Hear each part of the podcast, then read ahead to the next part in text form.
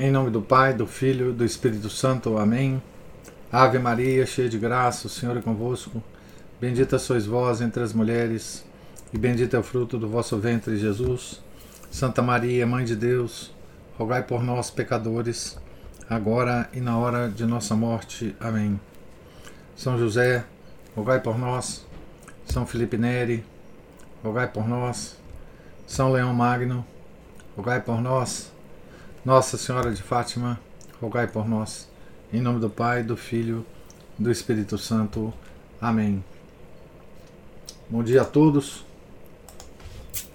Nós estamos aqui na página 310, opa, 311, do livro Ao Pé da Cruz, As Dores de Maria, escrito pelo padre Frederick William Faber.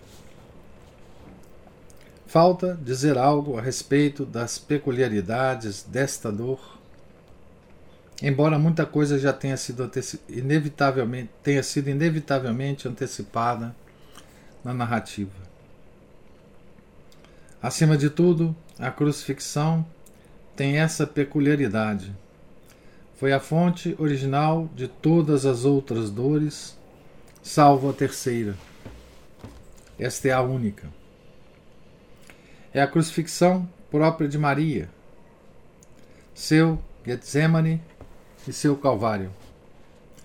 Mas as outras dores da infância, e a quarta, a da paixão, têm a crucifixão por centro.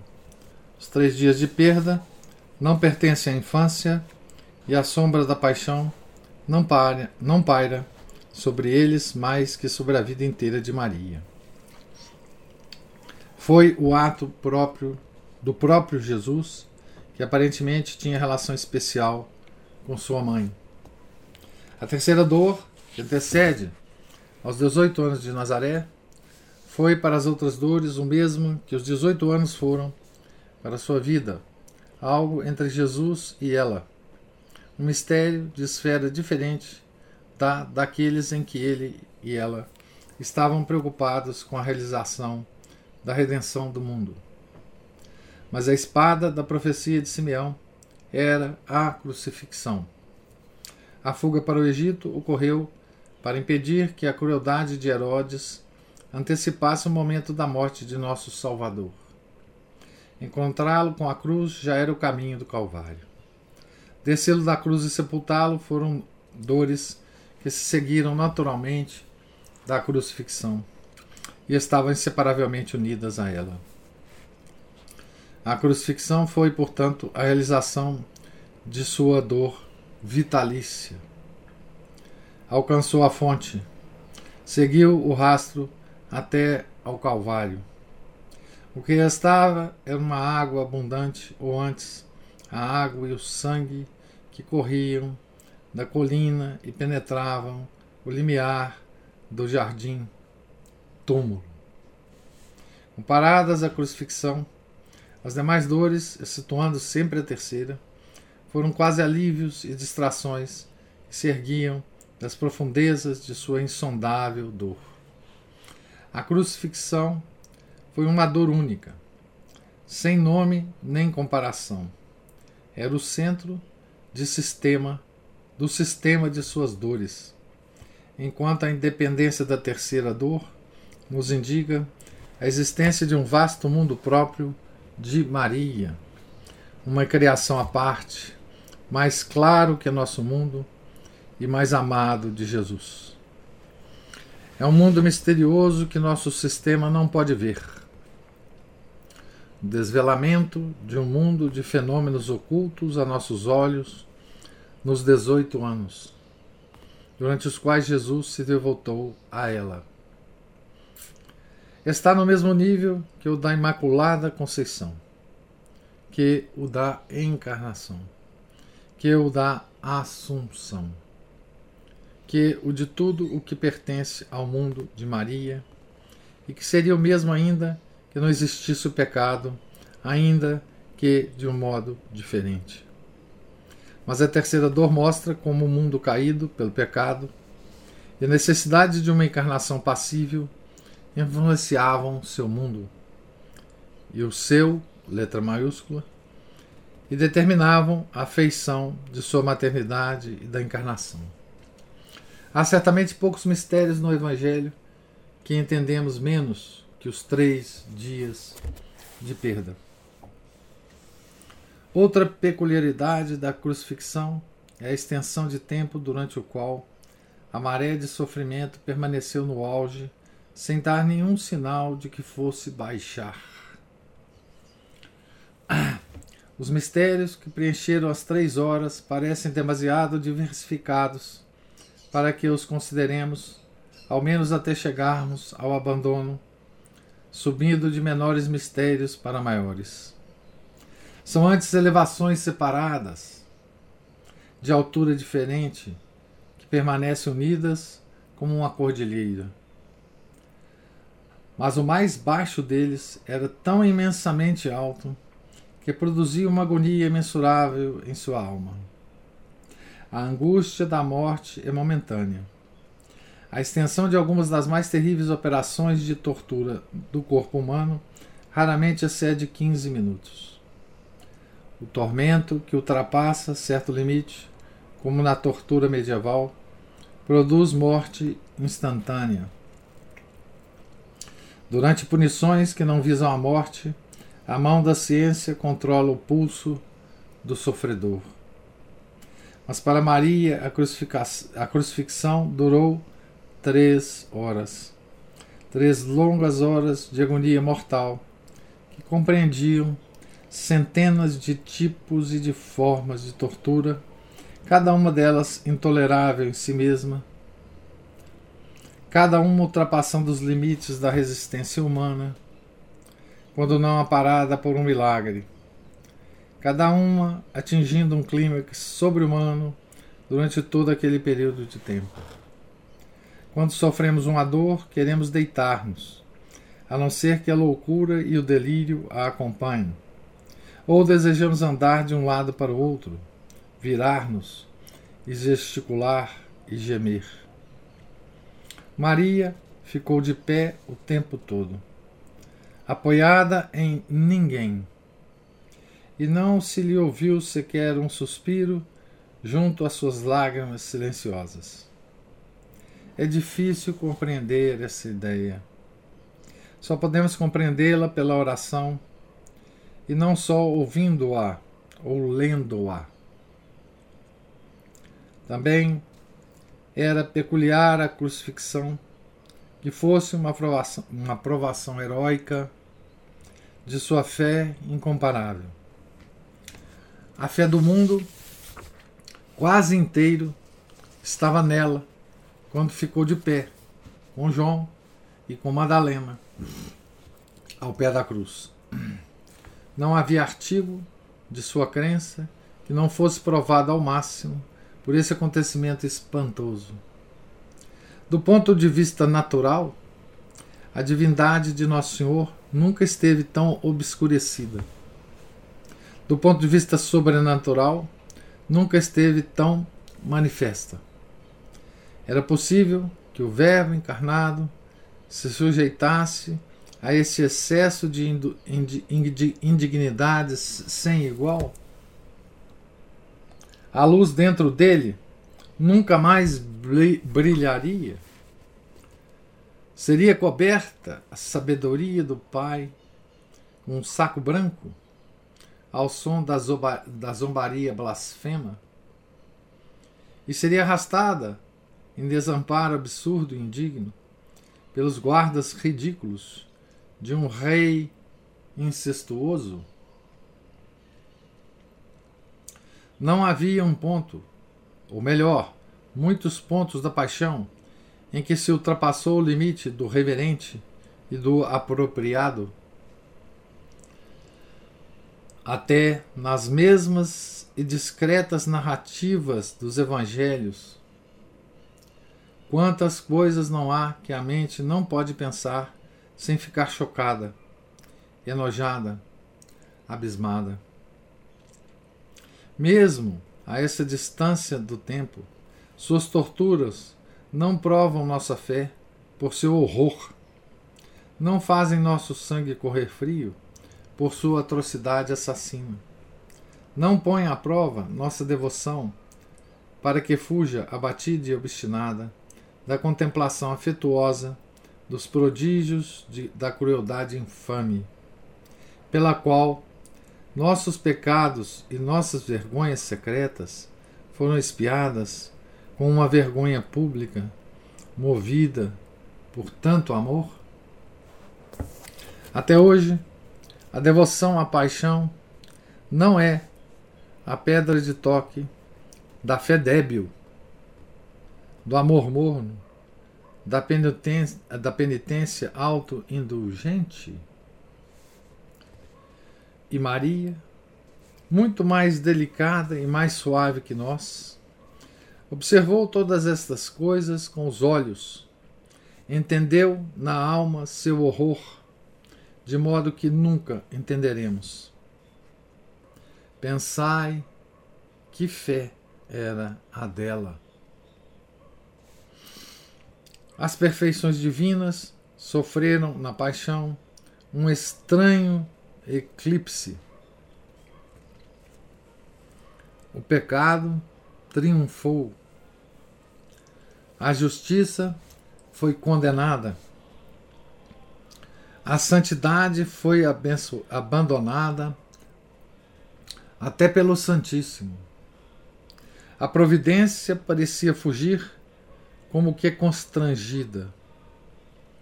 Deus foi pisado e as criaturas tinham a criação nas mãos. Mais que isso, tinham o Criador sob seu poder. Não houve interferência divina, precisamente quando parecia mais necessária e mais natural. Se os homens conseguissem fazer o que queriam naquele momento, poderia, poderiam fazê-lo para sempre. Deus ora parecia passivo, ora parecia cruel. Oh, necessitava-se de uma teologia angélica para harmonizar a providência daquele dia com os atributos do Altíssimo. Os próprios anjos eram uma aprovação para a fé de Maria. Existiam essas coisas? Esses entes? Os anjos? Ela vira-os tantas vezes que não poderia duvidar. Vira São Miguel, na noite anterior, curvado em adoração, ao lado de Jesus em sua agonia. Um ente glorioso, capaz de realizar a missão estranha e excepcional de, de consolar ao Filho de Deus em sua aflição inconsolável. Mas onde estava seu zelo pelo Verbo encarnado, essa grande graça pela qual haviam sido firmados em sua perseverança final? Onde estavam as espadas querubínicas de dois gumes que fechavam a entrada do Éden a todos, menos a Enoque e a Elias? Ah, havia legiões deles amontoados, mas recuados como nuvens de tempestade, tentando sulcar um caminho através do vento, zelosos e ardentes, mas com obediência penosa, retrocedendo diante do olhar manso e, de, e admoestador de Jesus. Novamente, quem poderia acreditar ao ver a beleza de Jesus e sondar as profundezas de sua oração, como somente Maria viu e sondou, que a graça divina tivesse realmente poder para converter os corações humanos.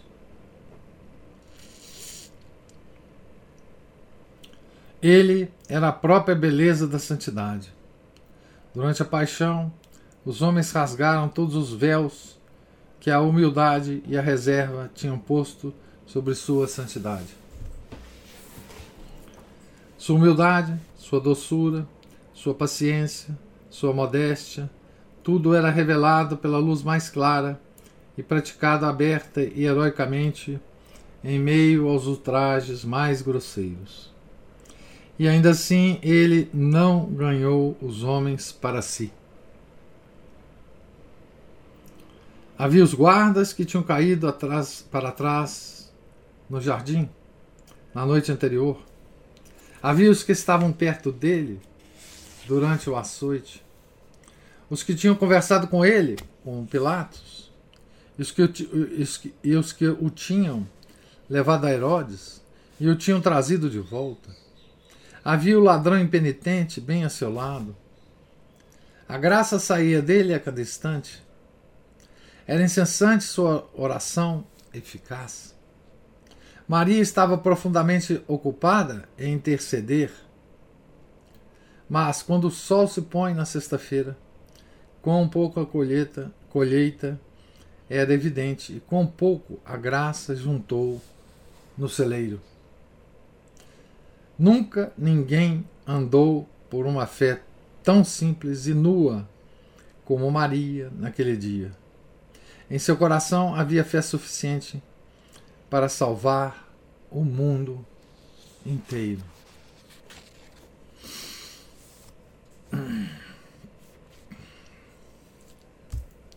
É... Padre Faber volta num assunto que ele já tocou nesse, nesse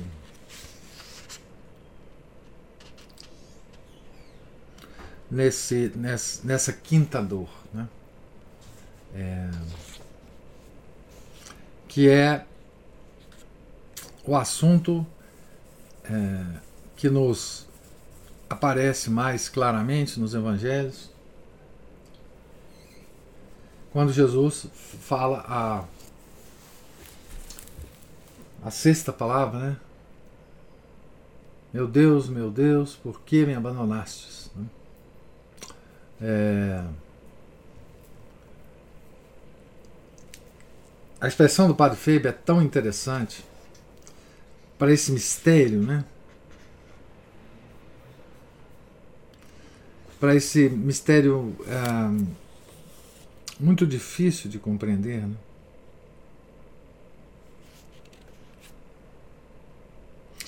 ele fala. Deixa eu ver se eu acho aqui. Ele fala que teria que haver uma. Ah, aqui. Ó, oh, necessitava-se de uma teologia angélica para harmonizar a providência daquele dia com os atributos do Altíssimo. Ou seja, com a aparente com a aparente inação da, da providência, inação de Deus Pai, é, o abandono do, do, seu filho na cruz. É? É, isso tudo ele fala em relação à fé de Maria. Né? Por que, que ele fala nesse contexto? Né? É porque a fé de Maria foi inabalável neste contexto. Neste contexto em que o filho dela foi abandonado por seu pai. Então, mesmo aí, né?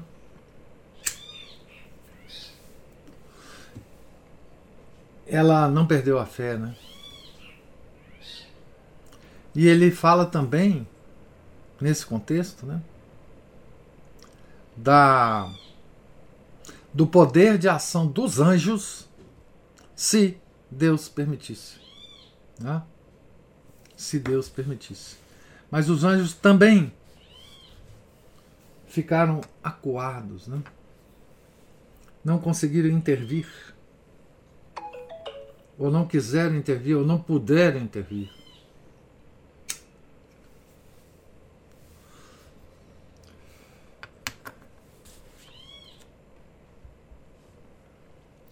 Ele ainda diz, Padre Faber, que poucos. É,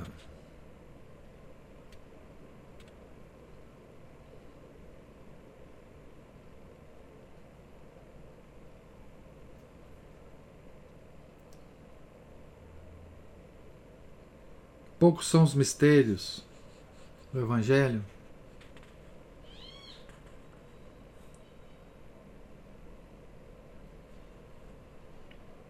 não é? que nós entendemos menos que este, né? É... E no final do texto que eu acabei de ler, há uma um lamento, né? Um lamento, um lamento profundo, é, que é que é expresso pelo pelo padre Faber, mas que é um lamento é, de todos nós. Né? Por isso tudo, por esse, inclusive por esse abandono de Deus Pai, por esse sofrimento da, da sagrada humanidade de Nosso Senhor, né? ele, Padre Faber diz, e ainda assim ele não ganhou os homens para si. E ele lembra os homens que ele poderia ter ganho para si. Né? Existe uma narração que só está no Evangelho de São João. É que ele cita aqui, né? Havia os guardas que tinham caído para trás no jardim na noite anterior. Essa essa passagem que existe só no Evangelho de São João, os outros evangelhos não narram isso.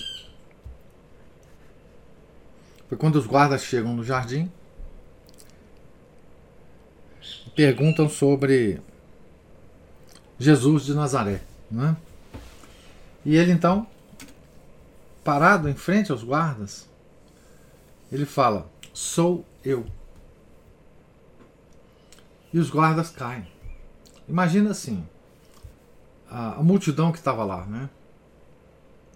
Ah, os guardas são do, do, do templo, né? E quando ele fala eu sou, eu sou Jesus de Nazaré, né? Os guardas perdem a sustentação do corpo. Vocês imaginam aqueles homens fortes, como eles eram, né? Com, com toda a vestimenta. Eles caem. Isso acontece três vezes. Não é possível, né? Que ninguém, nenhum desses guardas, ninguém que estava lá na cena, pudesse perceber com quem eles estavam falando. Quem era essa pessoa? Que, que está, tinha o poder de fazer isso com eles. Né? Caíam para trás, sem sustentação. Mas eles não perceberam.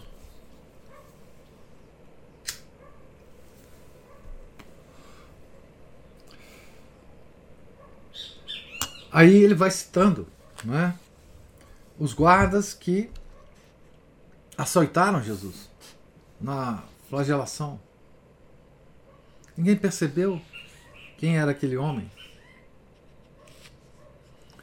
Os que tinham conversado com ele, como Pilatos, como que Pilatos não se converte?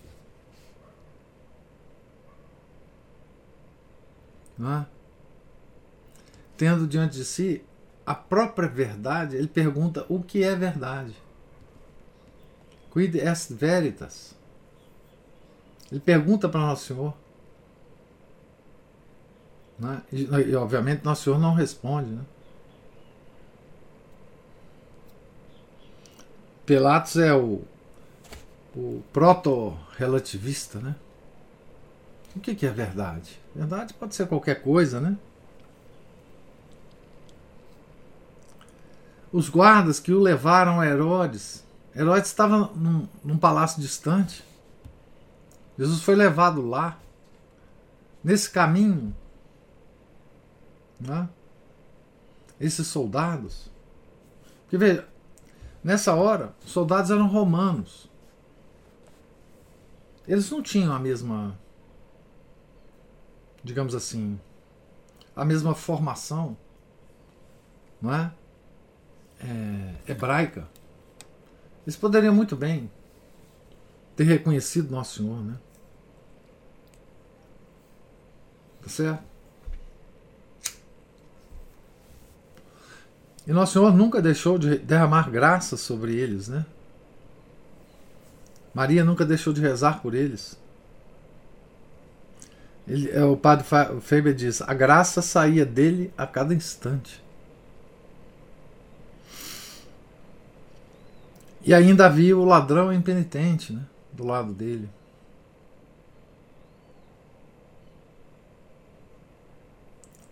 Padre Feber diz, né? Esse foi o momento que o pecado triunfou. É, ele usa as perfeições divinas sofreram uma paixão, um estranho eclipse. O pecado triunfou. A justiça foi condenada. A santidade foi abandonada até pelo Santíssimo. A providência parecia fugir, como que constrangida. Deus foi pisado e as criaturas tinham a criação nas mãos. Mais que isso, tinha o Criador sob seu poder.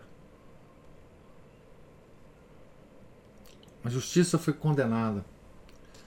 Lembra que Pilatos condenou Nosso Senhor considerando-o inocente. Né?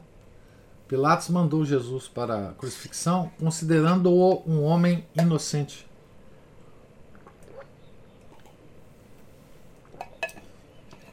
Não encontro culpa neste homem. Não é? O pecado triunfou. Parecia parecia que o criador foi vencido. Parecia que o criador tinha entregado a criação nas mãos das, das criaturas. Não é? é o padre Faber encontra uma fórmula textual né, para nos apresentar esse imenso mistério. Né, que é vislumbrado quando a gente lê os evangelhos. Mas ele, ele descreve com muito mais detalhes esse mistério para nós. Né? É, E mesmo nessa situação, a Nossa Santa Senhora não perdeu a fé. Ele diz: pensai que fé era a dela. Ah, então, é, esse mistério é insondável. Né? Nós podemos descrevê-lo. Nós podemos entender por que, que isso é um mistério. Nós podemos explorar todas as profundezas desse mistério. Como só ia acontecer os mistérios da nossa fé.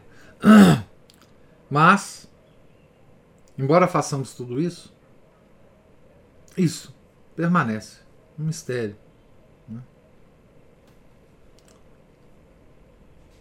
Mas quando o sol se pôs na sexta-feira, quão pouco a colheita era evidente e quão pouco a graça juntou no celeiro. Nunca ninguém andou por uma fé tão simples e nua como Maria naquele dia. Em seu coração havia fé suficiente para salvar o mundo inteiro.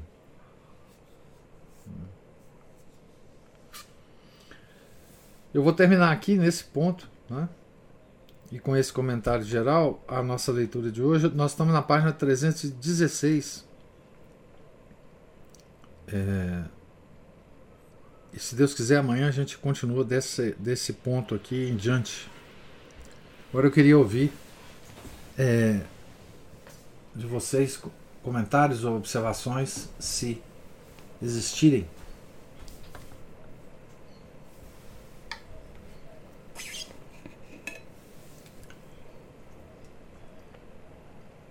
Faz pensar, professor, quanto que esse mundo aqui é, tem muito mais maldade do que a gente imagina, né?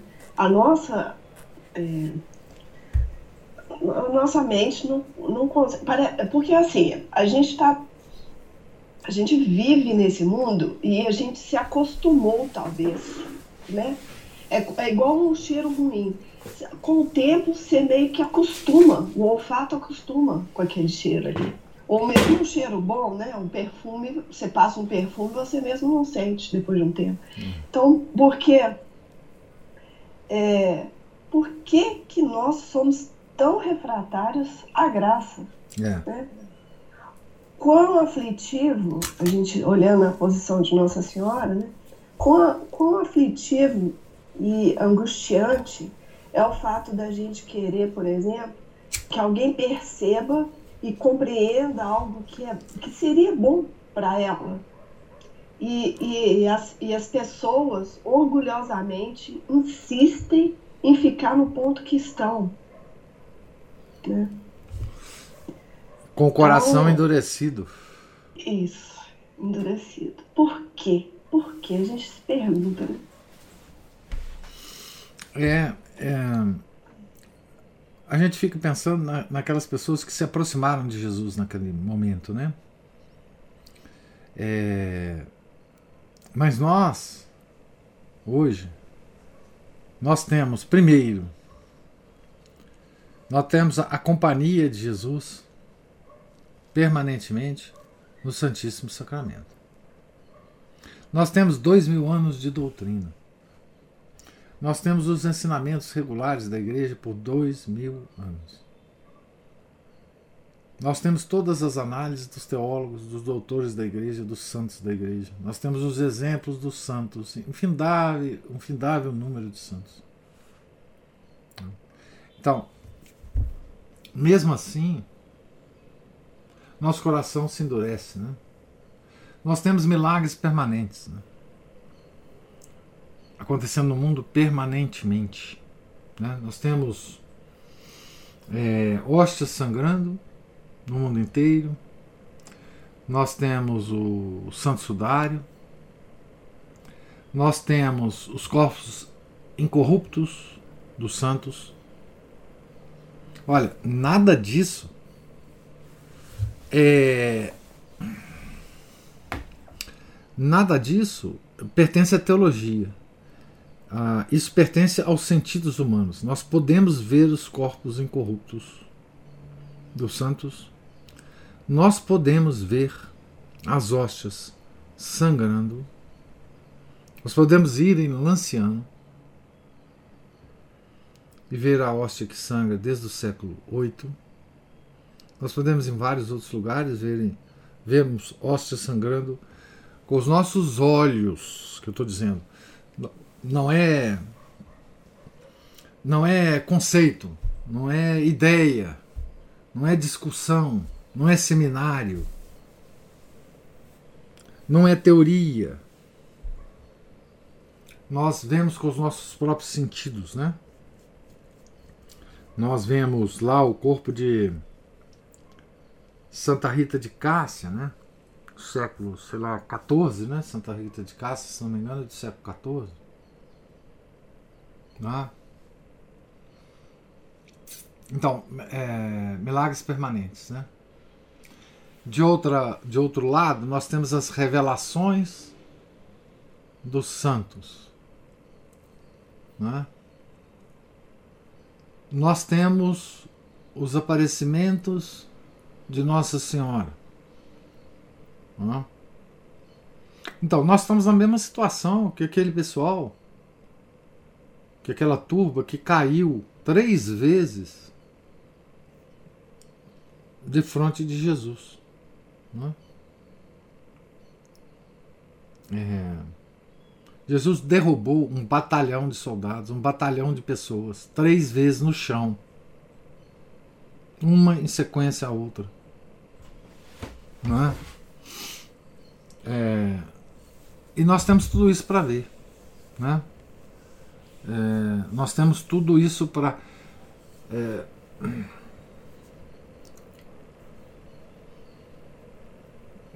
para observar, né? E como nós somos de, de coração duro, né? Nada disso pode convencer uma pessoa se ela não amolecer o coração. Nada disso. Não é? É... E Deus não interfere nisso. Esse afastamento de Deus, naquele momento né, terrível da paixão,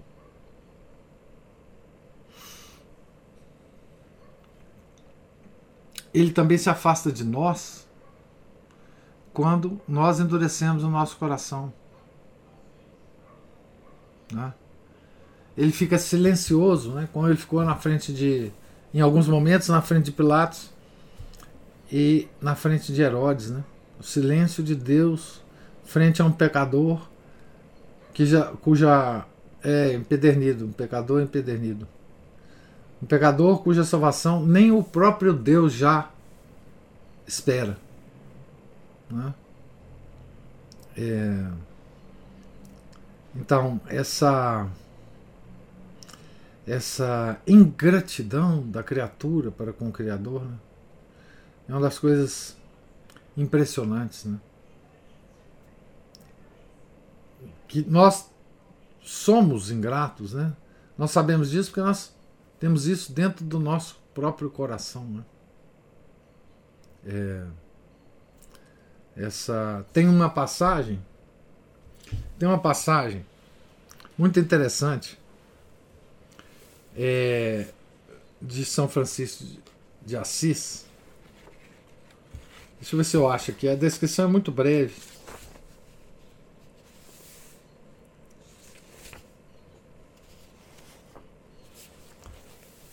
É muito bonitinha essa história. Vale a pena ser lida aqui. Que mostra o mal que existe em nós, né? É. A historinha diz o seguinte: O devoto Frei Rufino, naquela visão que teve da glória a qual chegaria o grande São Francisco, por sua humildade, fez-lhe esta pergunta: meu caro pai, eu vos suplico dizer-me na verdade que opinião tendes de vós mesmo. E o santo lhe disse: Na verdade, eu me considero o maior pecador do mundo e aquele que menos serve a Nosso Senhor.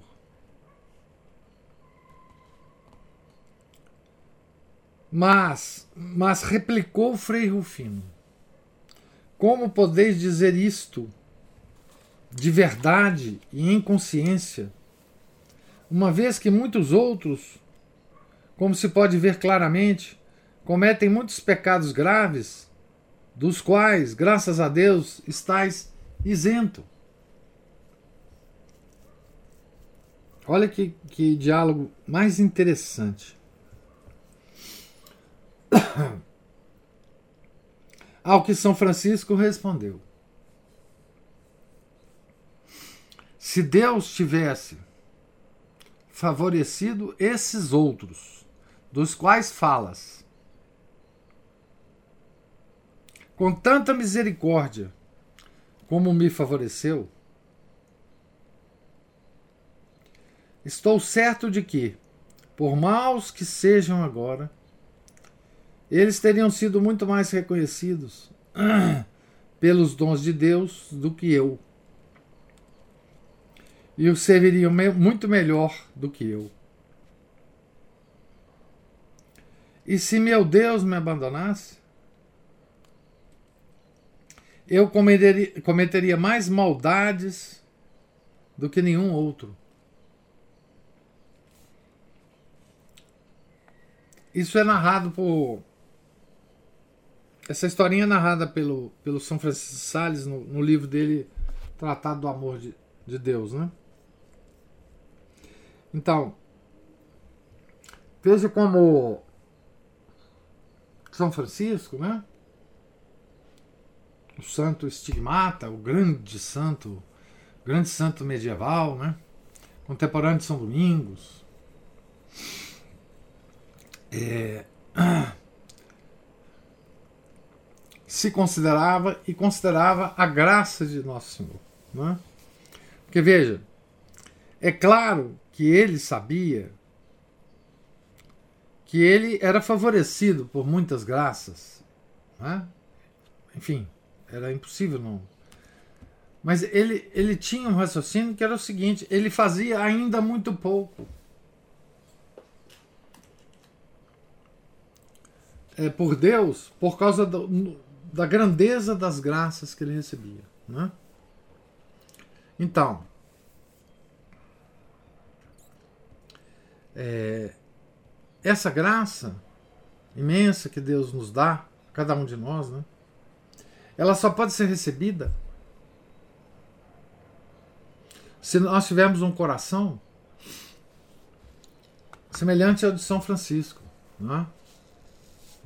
que é não só receber a graça, mas perceber que, mesmo recebendo, a gente faz muito pouco pra, por merecer não fizemos nada para começar a merecer. E mesmo quando a gente, quando Deus nos concede, nós fazemos muito pouco para continuar merecendo né? essa graça. É... E aí voltamos a, a, a, aqueles homens da época de Jesus, né? que não se converteram. Não é? Que não se converteram. Sem falar de Judas, né? Iscariotes, né? Ah, que conviveu com, com Jesus nos três anos. Foi escolhido por Jesus e conviveu com Jesus pelos três anos de ministério público de, de Nosso Senhor. Né? É impressionante, Ana Paula, a nossa dureza de coração, né? Dureza de coração.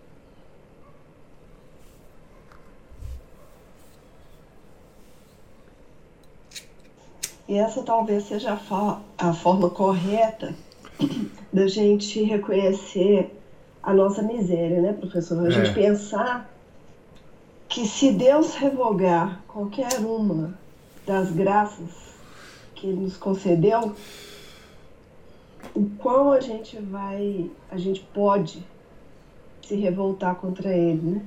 Ah, não tem dúvida. Assim, porque tudo de bom que existe em nós veio dele, né? Toda bondade, toda possibilidade de bondade que a gente possa fazer é uma graça que Deus nos deu, não vem da gente. Né? É. E, e nós nunca podemos esquecer disso. Né? É, enfim. É, Chesterton, mais uma vez eu repito a historinha, né? Chesterton dizia que o, o pior orgulho que a gente pode ter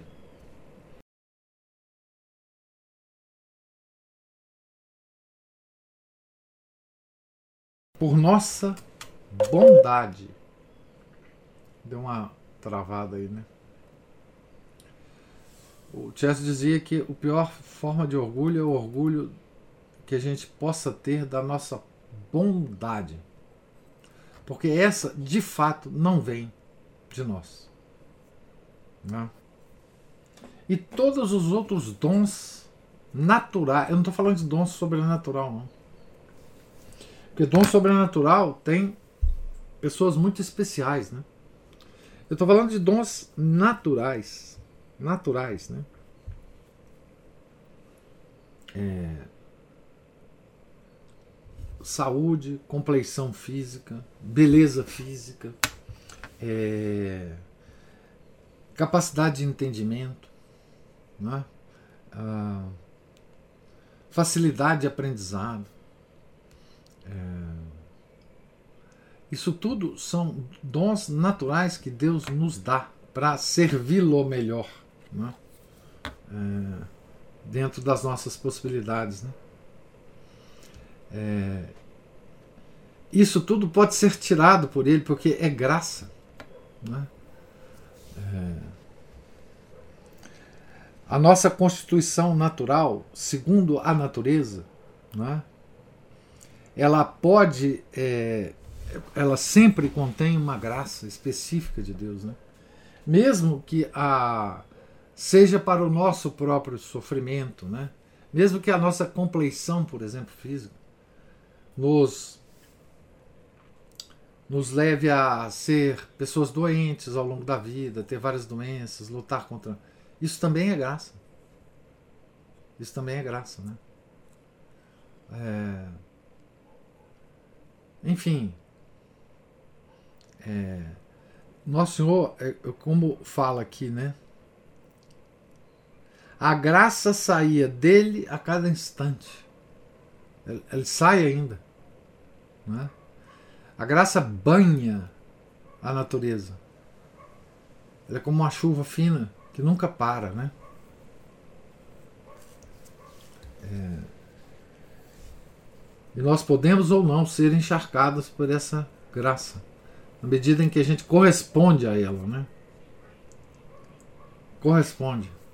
Nós temos que corresponder à graça. Porque Jesus é muito ocioso. Ele não invade a nossa esfera de vontade, o nosso livre arbítrio. Não é? Ele não invade. Se a gente não quiser, a gente recusa. É? Essa graça.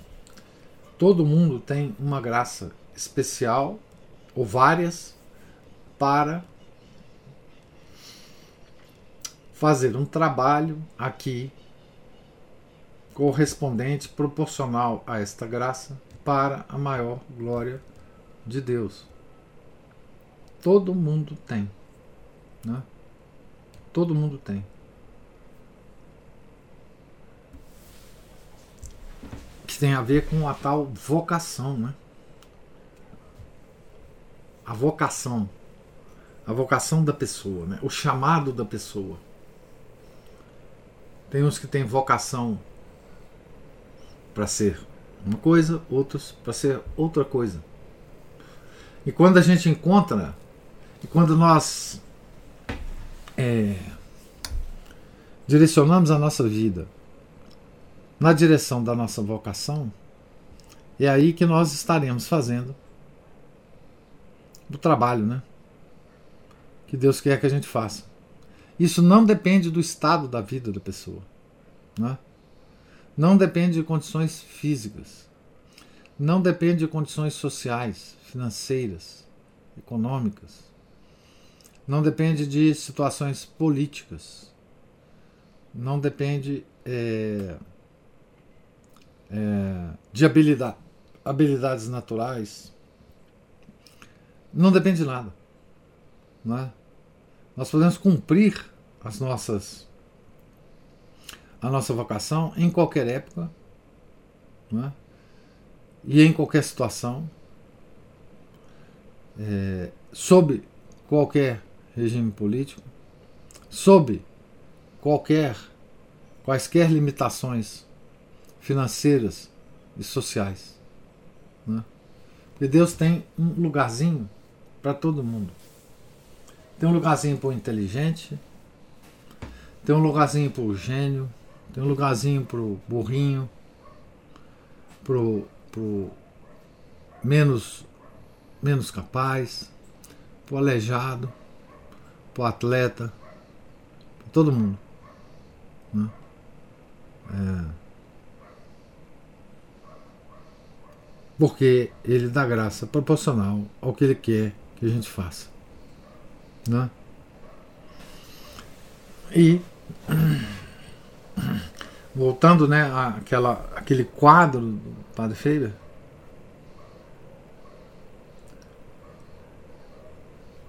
mesmo hoje, nós sabemos de tudo isso. Porque o que eu acabo de falar é o ensinamento da igreja.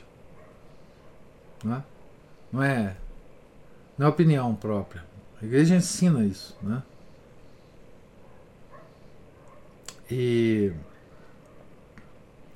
por dois mil anos. Nós sabemos disso por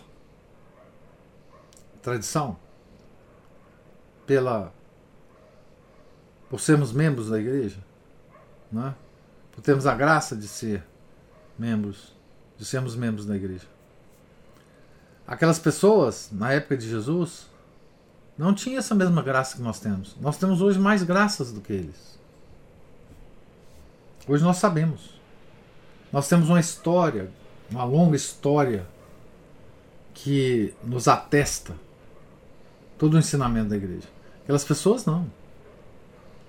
A igreja era nascente naquela época. Né? Talvez nós sejamos mais culpados hoje do que aquelas pessoas.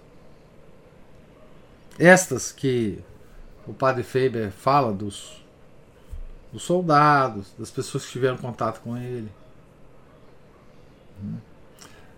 De alguma forma, hoje nós temos mais contato, é, nós temos a oportunidade de mais contato com ele do que essas pessoas. Mesmo assim, o mundo está do jeito que está, né? Nós estamos do jeito que estamos, né? A igreja está do jeito que está. O mundo católico está do jeito que está. Não é? Então, não é nenhum absurdo. É, quer dizer, não é nenhuma. É uma coisa natural a gente equiparar esses dois mundos, né?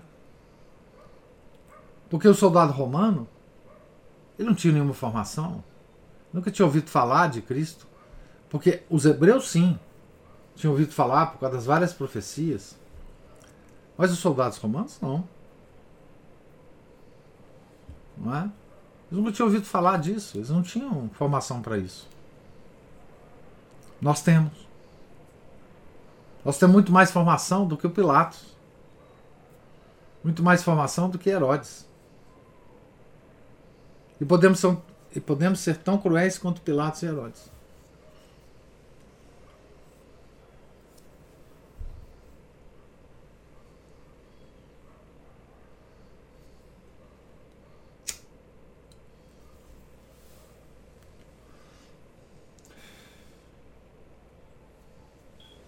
Eu sempre rezo muito pela conversão da minha família, sabe, pessoal?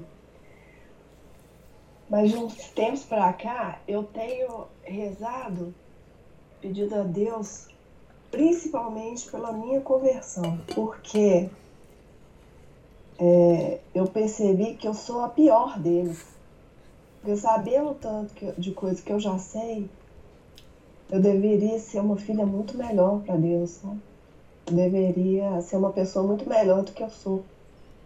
É, o que São então Francisco. passei São Francisco É, fala, é o que São Francisco fala. Né? Aí eu passei a me incluir, né? Porque eu, não, eu me excluía. Como se eu já tivesse conversa. É, pois é. É por isso que na quaresma as pessoas ficam impressionadas que a igreja fala das, da conversão dos católicos. Toda quaresma. Como assim? Nós não somos convertidos? Por que, que ela prega a conversão dos católicos na quaresma? A igreja fala, é tempo de conversão. Ela, ela nos lembra é, São João Batista, né? Ah, aplanai os caminhos, né? Ele está vindo. Ele está vindo. Ele batizará com o Espírito Santo, Eu batizo com água, mas ele vai batizar com o Espírito Santo. É, ela prega, né? Todo ano, por causa disso. É, a gente sempre tem que pedir a perseverança nossa no Grêmio da Igreja Católica. Nossa perseverança. Para que a gente morra na Igreja Católica, né? Morra como um filho da Igreja, da Santa Madre Igreja.